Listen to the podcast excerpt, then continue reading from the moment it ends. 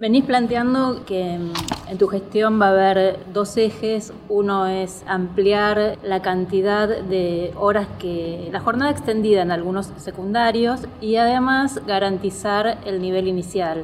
¿Esto por qué? ¿Con qué objetivos? Bueno, yo creo que primero partimos de la base que eh, uno de los principales problemas que tiene nuestro sistema educativo es la profunda desigualdad.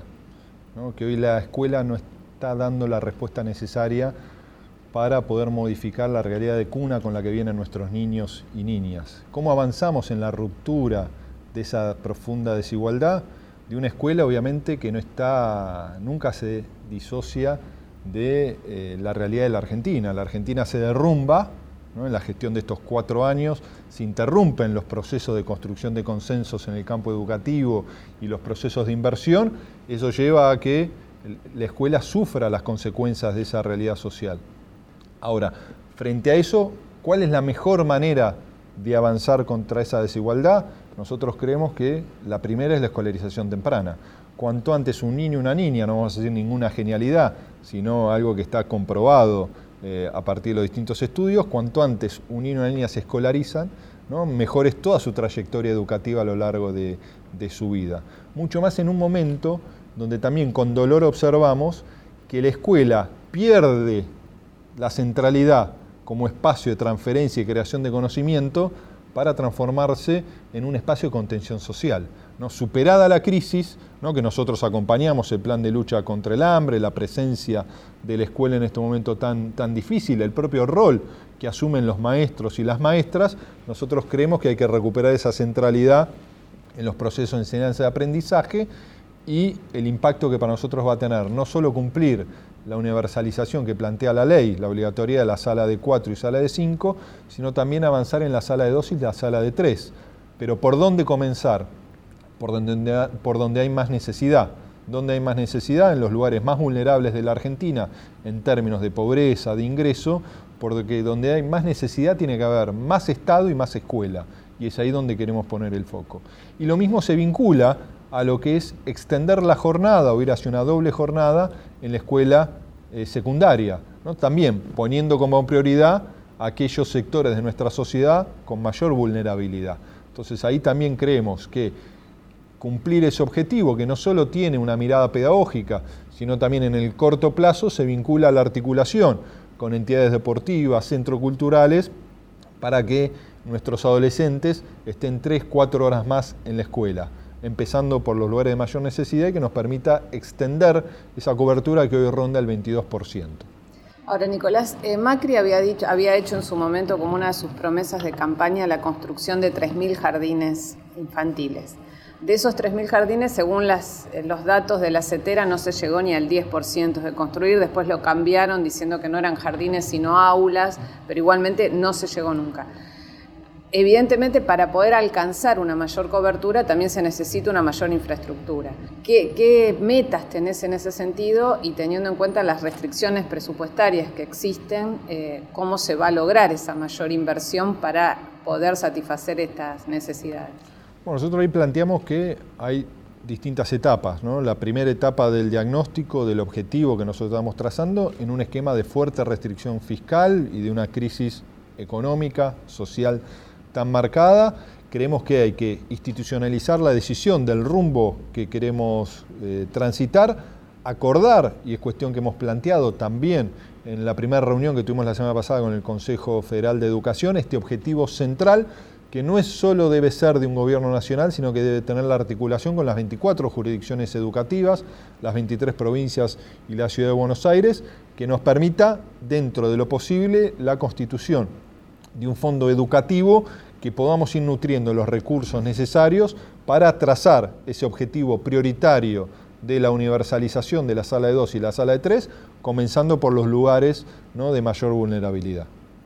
Eh, cuando hablamos de desigualdad educativa, no solamente estamos hablando del acceso a la escuela, sino eh, también de la trayectoria de cada chico. En eso nuestro país también tiene muchas desigualdades. ¿Cuál es el aporte que se puede hacer desde el Ministerio para achicar ese aspecto? Para que los chicos dentro del aula puedan achicar esa desigualdad? Bueno, yo creo que esa es la pregunta de fondo de nuestro sistema educativo, ¿no? ¿Cómo logramos reducir esa brecha de capital educativo y cultural con que vienen cada uno de, de nuestros estudiantes? Ahí lo podemos ver en los distintos niveles, en el inicial, en el primario y en el secundario universitario, donde también hay mucho que trabajar en el caso, por ejemplo, del universitario, para lograr no solo un fuerte proceso de democratización, de acceso, como vive la educación universitaria argentina, sino también un fuerte proceso de democratización en la trayectoria educativa y en el propio perfil del egresado, porque muchas veces el desgranamiento que uno observa se terminan dando principalmente en los sectores populares. En muchos de estos estudiantes que son primera generación en sus familias en acceder a la educación universitaria que no terminan teniendo la posibilidad de transitar una trayectoria educativa que los vea obtener su título universitario. Entonces ahí tiene que haber políticas pedagógicas de acompañamiento. Nosotros también estamos promoviendo para los próximos meses programas especiales, ¿no? específicos de terminalidad educativa, tanto en la escuela secundaria como en la educación universitaria, que nos permita un trabajo muy focalizado para mejorar la terminalidad en sectores más vulnerables de, la población, acompañando lo que han sido ciertas políticas que o se han descontinuado o se han desfinanciado en la eh, gestión última de, de Mauricio Macri, como ha sido, por ejemplo, el progresar. ¿Ahí qué piensan con respecto al progresar? Porque quedaron en su momento muy retrasados los valores de las becas para... Bueno, nosotros creemos que es una herramienta indispensable, que, bueno, que estamos trabajando con, las distintas áreas del Gobierno Nacional para ver qué herramienta específica podemos estar presentando, iniciando por una política muy focalizada, dada la realidad fiscal de la Argentina, para poder luego pensar instancias superadoras en programas más universales que puedan llegar a principalmente los sectores más vulnerables, pero que es sumamente importante en lo que es la escuela secundaria y en la propia universidad generar las herramientas de acompañamiento de los sectores populares para la terminalidad de, la escuela, del colegio y de la educación universitaria. Antes hablabas de eh, que empezaron a hablar sobre la formación de un fondo educativo con las distintas provincias. ¿De dónde saldrían los recursos para ese fondo? ¿Esto sería algo, eh, digamos, que acompañaría o que compensaría a la ley de financiamiento educativo? Bueno, hoy la ley de financiamiento educativo en términos de inversión no se está cumpliendo. ¿Cuánto es lo que no se está cumpliendo? hoy la última estimación que nosotros tenemos de 2019 es una inversión del 4,9, 4,8%. O sea, se está debajo de... Más de un 1% del PBI. Por más de un 1% del PBI de... Además de un Producto Bruto Interno que se ha comprimido en los últimos cuatro años. O sea, la desfinanciación ha sido marcada, ¿no? además de que se han abandonado programas que nosotros considerábamos centrales vinculados a la propia formación docente, para poner un ejemplo, o en términos de inversión, de infraestructura, porque no solo es fundamental la construcción de nuevos establecimientos educativos para poder transitar estos dos objetivos de eh, escolarización temprana y de jornada extendida o jornada completa, sino también el remodelamiento de muchos establecimientos educativos donde hay un problema estructural en muchas regiones de, de la Argentina. O sea, nosotros ahí creemos que más allá de lo que es la meta de inversión sobre Producto Bruto Interno, hay que generar la institucionalización de un fondo que nos permita el cumplimiento de estos objetivos estratégicos que ha trazado el propio presidente en su discurso ante la Asamblea Legislativa, su institucionalización que pueda ir siendo nutrido a partir del proceso de recuperación de la economía argentina. ¿Se va a cambiar la ley? ¿Qué ley? ¿La de financiamiento educativo? No, no estamos proyectando modificar esa ley, sí estamos con nuestro equipo trabajando en ciertos marcos normativos que consideramos fundamentales de los objetivos estratégicos, uno de los cuales se vincula a la propia formación docente, que hemos iniciado un proceso de construcción de consensos con los distintos actores del sistema educativo argentino. Ahora, volviendo a la pregunta que te hacía inicialmente, con respecto al fondo, a este fondo que están pensando, ¿los recursos de dónde surgirían? ¿De nuevos impuestos? No, es algo que esté definido todavía, ¿no? pero eh, sí tenemos una batería de propuestas que venimos dialogando con el, con el presidente y con el equipo económico, pero no es algo que todavía esté consensuado. Lo que sí hay, por lo menos de lo que hemos dialogado, una priorización de lo que debe ser la inversión educativa en un contexto de fuerte restricción fiscal. La responsabilidad nuestra como Ministerio de Educación es que la agenda educativa tenga la centralidad que nuestra sociedad necesita, no luego de la propia urgencia ¿no? de la lucha contra el hambre, con esta pobreza que se ha multiplicado en la Argentina, nosotros creemos que la segunda prioridad debe ser la prioridad de sostener e invertir en las políticas educativas necesarias como principal, no única, pero sí como principal herramienta de ruptura de la desigualdad de origen que hoy tiene nuestra sociedad establecen un plazo, están pensando en un plazo para recuperar por lo menos ese más de un 1% del PBI que no se está cumpliendo con la ley vigente? No tenemos un plazo determinado en este momento de dos semanas, menos de dos semanas de gestión, pero la verdad es una prioridad de lo que nosotros consideramos que debe ser la agenda eh, de cara al futuro. Si no se sostienen los procesos de inversión, si no se logra jerarquizar los procesos de inversión, si no se acompañan los compromisos en cuanto a la centralidad que deben tener las políticas públicas con la inversión necesaria, vinculado a la infraestructura escolar, a la propia formación de los docentes, a la discusión de una política nacional educativa, es muy difícil cumplir los objetivos que nos hemos trazado. Eh, hablabas de formación docente. Em, ¿Cómo va a trabajar el, Ministerio en, la anunciada recuperación de la formación? Bueno, nosotros ahí tenemos primero una definición de trabajar conjuntamente poniendo en valor la tradición de la formación de nuestros maestros y maestras y profesores en los institutos de formación docente. También sabemos que conviven en la Argentina más de 1.400 institutos de formación docente y las instancias de formación y capacitación, digo, son muy disímiles, para decirlo de, de alguna manera. Nosotros tenemos una responsabilidad muy importante dentro del Instituto Nacional de Formación Docente, del INFOD, que trabaja en el Ministerio. Hemos convocado a la decana de la Facultad de Filosofía de la Universidad Nacional de Tucumán, a Mercedes Leal, para que asuma esa responsabilidad de articulación con las 24 jurisdicciones educativas. Queremos trazar un trabajo con las propias organizaciones docentes de maestros y maestras para establecer una agenda común, porque nosotros creemos que la mitad de los desafíos que nos estamos trazando en términos de objetivos educativos para toda la Argentina se vinculan a cómo avanzamos en la agenda de la formación de nuestros maestros y maestras. En el mismo sentido, venimos desplegando una agenda de trabajo con la Universidad Pedagógica Nacional, que nosotros creemos que debe ser también un actor central en la estrategia que, deseamos para la formación de nuestros maestros en instancia de posgrado, en articulación con las universidades nacionales argentinas. ¿Van a volver a comprar computadoras para distribuir en las escuelas como implicaba el Para nosotros eso es un tema central que debe asumir eh, el Estado Nacional. Para nosotros, que un niño, una niña, un adolescente tenga libros y tenga una computadora es un ejercicio básico de ciudadanía y que tiene un impacto enorme en los procesos de enseñanza y aprendizaje, no solo en términos individuales, sino también en términos familiares.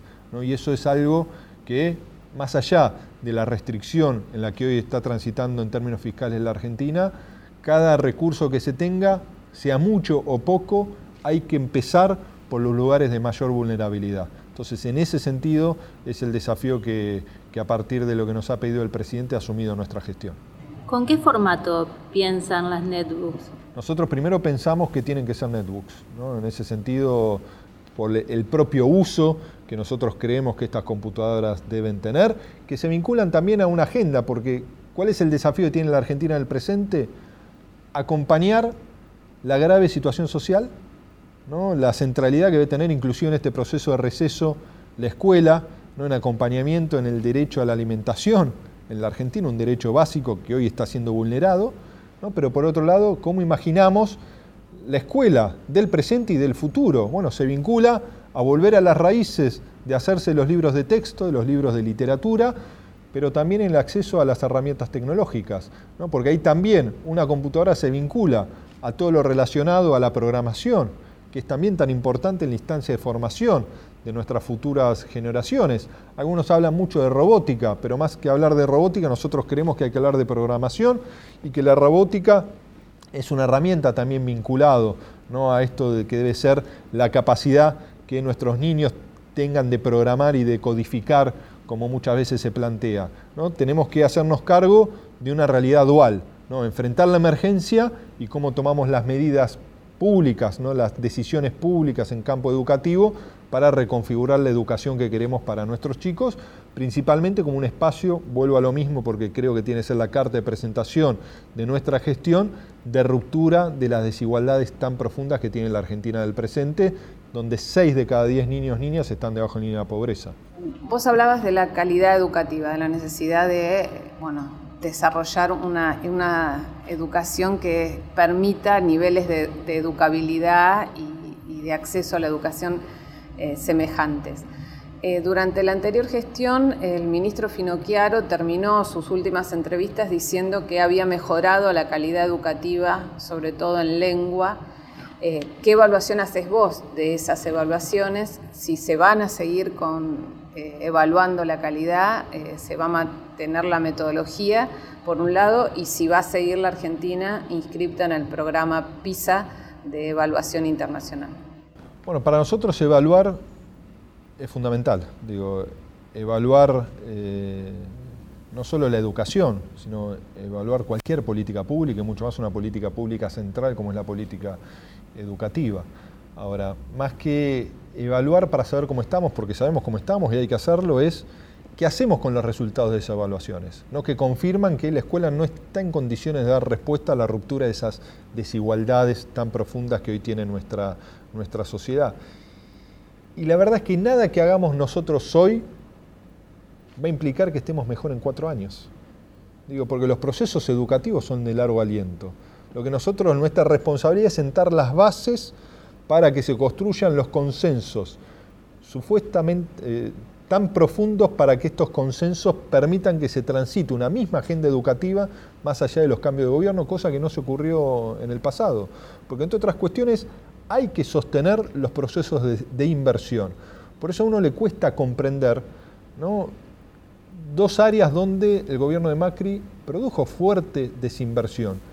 Educación y ciencia tecnología, que son las dos principales herramientas que tiene una sociedad para moldear eh, su sociedad del futuro. Entonces ahí es difícil de comprender cómo inclusive gobiernos de tinte liberal no sostuvieron cuestiones que generaciones en el pasado lo pusieron como las banderas de presentación, como ha ocurrido en finales del siglo XIX. Entonces claramente no era un gobierno con una mirada liberal, sino terminaba siendo un gobierno que atentaba inclusive contra el propio desarrollo de la, de la Argentina.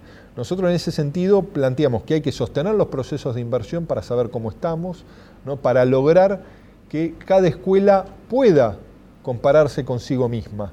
Digo, no con su región, no con su provincia, no con una escuela de otro lugar, sino realmente que cada escuela puede evaluar, su desempeño, ¿no? su funcionamiento y a partir de la mayor necesidad es cuando tiene que haber mayor acompañamiento de nuestra, nuestra comunidad educativa y del propio Estado. Porque ¿cuál es la mejor escuela? ¿La mejor escuela es la que tiene el mejor resultado en una evaluación? ¿O la mejor escuela es la que logra romper con mayor profundidad las desigualdades de origen con las que vienen nuestros niños? Para mí la mejor escuela es la segunda, ¿no? que no es contradictoria con la primera, ¿no? pero es ahí donde nosotros tenemos que poner el foco para qué queremos una educación democratizante, transformadora de calidad en la Argentina. ¿Y cómo lo logramos?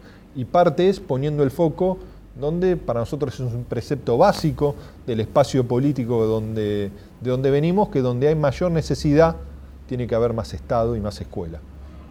¿Van a seguir con el PISA, con la evaluación de PISA? Sí, uno tiene una... La verdad no nos hemos planteado el debate porque igual PISA es dentro de tres años. Eh, pero para nosotros toda instancia de evaluación, sea internacional, sea PISA, sea UNESCO, es importante tenerlo para poder entender el contexto regional. A nosotros no nos sorprende el resultado de PISA. ¿Cómo nos va a ir en una evaluación estandarizada desarrollada por los países o diseñada por los países más desarrollados del mundo si la Argentina se ha derrumbado, si no hemos sostenido los procesos si se ha, producido un conflicto con el sector docente, nos, va, a ir mal. Eh, la realidad es que nosotros tenemos que generar distancias de evaluación con nuestra región también, para que podamos poner en valor no solo la mirada estandarizada que tienen estas pruebas, sino también poner en valor la currícula que nosotros le brindamos a nuestros estudiantes para realmente poder evaluar esos procesos de enseñanza y aprendizaje. Entonces nosotros creemos que tiene que haber siempre una instancia de evaluación para ir mejorando nuestro sistema educativo y detectar aquellas cuestiones que pueden ser las centrales para eh, sumar miradas adicionales. En, las escuelas que deja Cambiemos, ¿cuál te parece que es la principal limitante para que los chicos aprendan? Yo diría que no es la escuela que deja Cambiemos. Digo, no, Hoy no somos consecuencia de cuatro años de Macri el resultado que tenemos en nuestras escuelas. Digo, yo creo que somos consecuencia de los últimos 40, que hubo un esfuerzo de toda la sociedad para interrumpir ese proceso de degradación de nuestra escuela en la gestión de Néstor Kirchner y Cristina Kirchner, con consensos muy importantes. La ley de educación fue un consenso muy importante, la ley de educación técnica fue un consenso muy importante, la ley de financiamiento educativo, que este gobierno pasado incumplió, también fue muy importante. Ahora, la pregunta es por qué se interrumpieron esos consensos. ¿Por qué leyes que fueron sancionadas por unanimidad no se cumplieron cuando cambió el gobierno? ¿Por qué nos llenamos la boca hablando de educación y después no se acompañan esos discursos con la inversión. ¿Y por qué no se construyen consensos con toda la comunidad educativa? Porque es imposible imaginar que podemos mejorar nuestra escuela peleándonos con los maestros o descalificando a los maestros. Digo, esto quiere decir que hay que tener mucho diálogo para construir esos consensos, que es lo que nosotros queremos transitar, e interrumpir ¿no? lo que puede ser este, este proceso que se han vivido en los cuatro años para darle continuidad a las mejores experiencias de nuestra escuela, que hay muchas, ¿no? al compromiso de gran parte de nuestros maestros y maestras, es lo que también nos debe motivar a la nueva agenda que nosotros queremos trazar. Y ahora, trazar esa agenda también demanda un debate, un intercambio democrático de posiciones con todos los actores del, del, sistema y la construcción de consensos también con las 24 jurisdicciones educativas, ¿no? que es ahí donde nosotros tenemos que marcar, como ha planteado el presidente, una responsabilidad de la sociedad argentina de garantizar esa, ese acceso a una educación de calidad y transformadora. Porque no es solo el derecho a la educación, es el derecho a una educación transformadora para todos y todas los argentinos, y eso es una responsabilidad del gobierno nacional. Nosotros somos un ministerio que tiene 56.000 establecimientos educativos, no que no tiene ninguno. Y esa definición es la que nos hace distintos a la gestión anterior porque eso nos hace asumir la responsabilidad de diálogo constante con las 24 jurisdicciones, encontrando los lugares comunes, porque la responsabilidad nuestra no es que empiecen las, las clases en marzo, la responsabilidad nuestra es que nuestros chicos al transitar por las aulas de nuestras escuelas puedan adquirir esos saberes valiosos para transformar su vida. Y eso demanda profundos consensos, demanda poder superar conflictos, demanda poder buscar recursos de donde no los hay para poderlos invertir prioritariamente en nuestra escuela y en nuestro sistema educativo. Otro de los temas que eh, de estas leyes fundacionales que no se terminan de cumplir está la ley de educación sexual integral, que ha habido y sigue habiendo muchas resistencias en algunas jurisdicciones y sobre todo también del sector privado a eh, ponerla en práctica. ¿Qué van a hacer desde el Ministerio para lograr que esta ley se cumpla? Nosotros en la nueva gestión hemos creado una dirección que asume la responsabilidad de aplicación de la, de la ESI y nuestra responsabilidad primaria es cumplir la ley, en diálogo con todos los actores del sistema, más cuestión que hemos conversado ya con la conferencia episcopal, para nosotros creemos que tiene que haber un cumplimiento de, la ESI y es una decisión de esta, de esta gestión. ¿A quién está a cargo de, de la dirección? ¿Ya está designada? Todavía no, todavía no tenemos designados secretarios y subsecretarios. ¿Cuándo lo van a terminar de armar el organigrama? No, informalmente te puedo decir quién está, pero no, porque todavía no ha salido de designación, está eh, Andrea Conde. Otra cuestión eh, de las asignaturas pendientes. Vos decías, eh, también se había sancionado la ley de educación técnica. La ley de educación técnica preveía una inversión que no se está cumpliendo. ¿Eso se va a reactivar para que se cumpla? Es el compromiso de nuestro gobierno reactivar el cumplimiento de la ley, la inversión prioritaria en términos de la educación técnica. Hemos convocado a Diego Golombek para que dirija el INET y Diego va a asumir una responsabilidad importante en la reconfiguración, en el rol tan activo que tiene que tener la educación técnica en la Argentina, la vinculación con el mundo del trabajo, el diálogo en el sistema universitario y con nuestros establecimientos educativos del secundario. Eso para nosotros es algo fundamental, porque en parte el modelo de sociedad que uno quiere construir se termina viendo reflejado en la escuela. No en vano se destruyó la escuela técnica en los 90, no en vano se diferenció durante el macrismo. Digo, si nosotros queremos un país con justicia social, es un país de pleno empleo vinculado al sector productivo. Bueno, y eso demanda la formación futura de nuestros trabajadores. Y para eso necesitamos una escuela técnica que sea acompañado con procesos de inversión como se, se pensó y se imaginó de una manera eh, positiva en la ley de educación técnica. Bueno, ¿cuándo convocas a la paritaria docente? Bueno, nosotros hemos tomado una definición muy importante que es tiene que haber una paritaria nacional docente, estamos dialogando con las organizaciones sindicales, lo conversamos en el marco del Consejo Federal de Educación, donde participaron también las organizaciones docentes.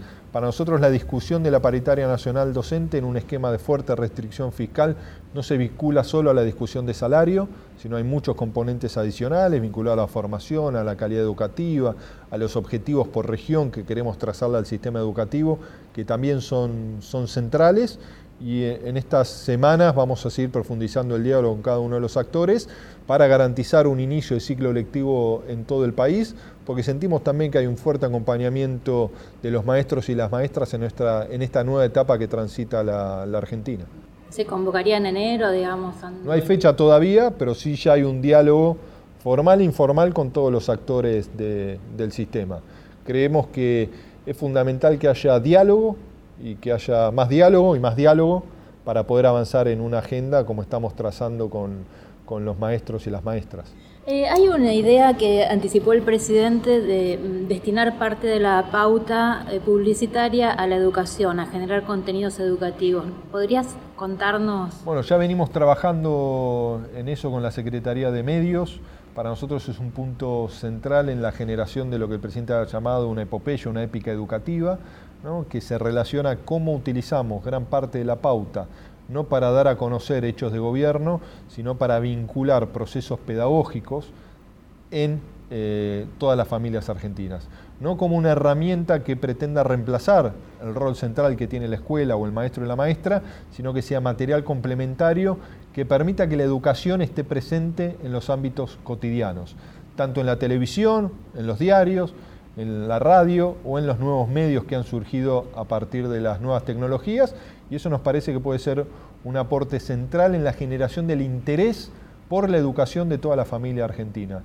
Y estamos empezando un diseño para intentar, el objetivo nuestro es que con el inicio del nuevo ciclo lectivo podamos desplegar ¿no? las distintas piezas publicitarias para que sean complementarias al inicio del, ciclo lectivo y que sean material ¿no? de vinculación familiar y en el puesto y en el lugar del trabajo de todos los argentinos y argentinas. Eh, se había lanzado desde, empezó en septiembre en realidad, este servicio cívico voluntario que organizaron con el Ministerio de Seguridad, Patricia Burrich se presentó en su momento con Fino Chiaro. ¿Qué se va a hacer con ese? Si bien no está dentro de la órbita de educación, sí hay una vinculación con seguridad. ¿Qué eh, está bajo la órbita de gendarmería, supuestamente. Primero, cualquier instancia de formación parece incongruente que esté dentro de la dependencia de una fuerza de seguridad, ¿no? eso partiendo de, una base. Ahora, toda instancia educativa que se pueda fortalecer, programas que se generen con adolescentes, con jóvenes para la formación profesional, siempre son positivos. No aquel que se ha pensado y hay muchos programas que se vienen trabajando, tanto en el Ministerio de Trabajo como programas que nosotros venimos proyectando desde el propio Ministerio de Educación, con el INET, instancias que llevan adelante muchísimas, inclusive universidades argentinas, son espacios para, profundizar. Ahora, uno no ve eh, como una iniciativa positiva pensar que en escasos meses de formación podemos reemplazar lo que debe ser el rol central que tiene que tener nuestra escuela secundaria.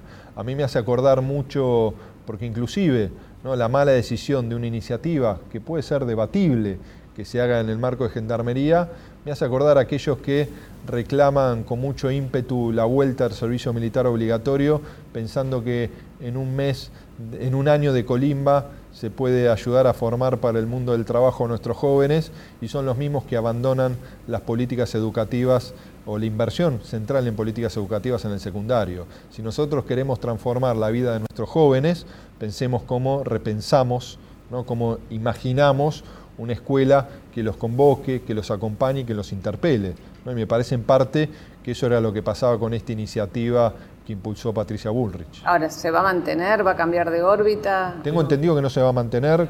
Tengo entendido que no se va a mantener.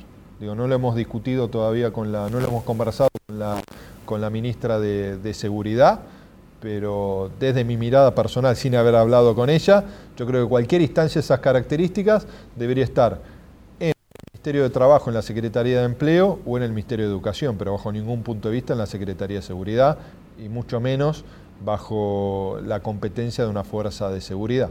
¿Cómo te gustaría que te recuerden como ministro de Educación? No, yo creo que lo mejor que puede hacer nuestra gestión, y es lo que nos ha pedido el presidente, es que avancemos fuertemente en la construcción de consensos para que la escuela vuelva a ser ese espacio central de ruptura de las desigualdades sociales. Y en el medio, para lograr ese objetivo, poder desplegar no solo lo que hemos conversado, que claramente al finalizar nuestra gestión se haya avanzado fuertemente en la o en aumentar la presencia de nuestra educación inicial en los sectores más vulnerables de, la Argentina, ¿no? en lograr realmente que la jornada extendida tenga presencia en aquellos lugares de mayor necesidad de nuestro país, que tendría un impacto transformador enorme en nuestra sociedad y en poder llevar a la práctica planes vinculados a la lectura, al acceso tecnológico y a imaginar esa escuela como un espacio de transformación profunda de la realidad argentina.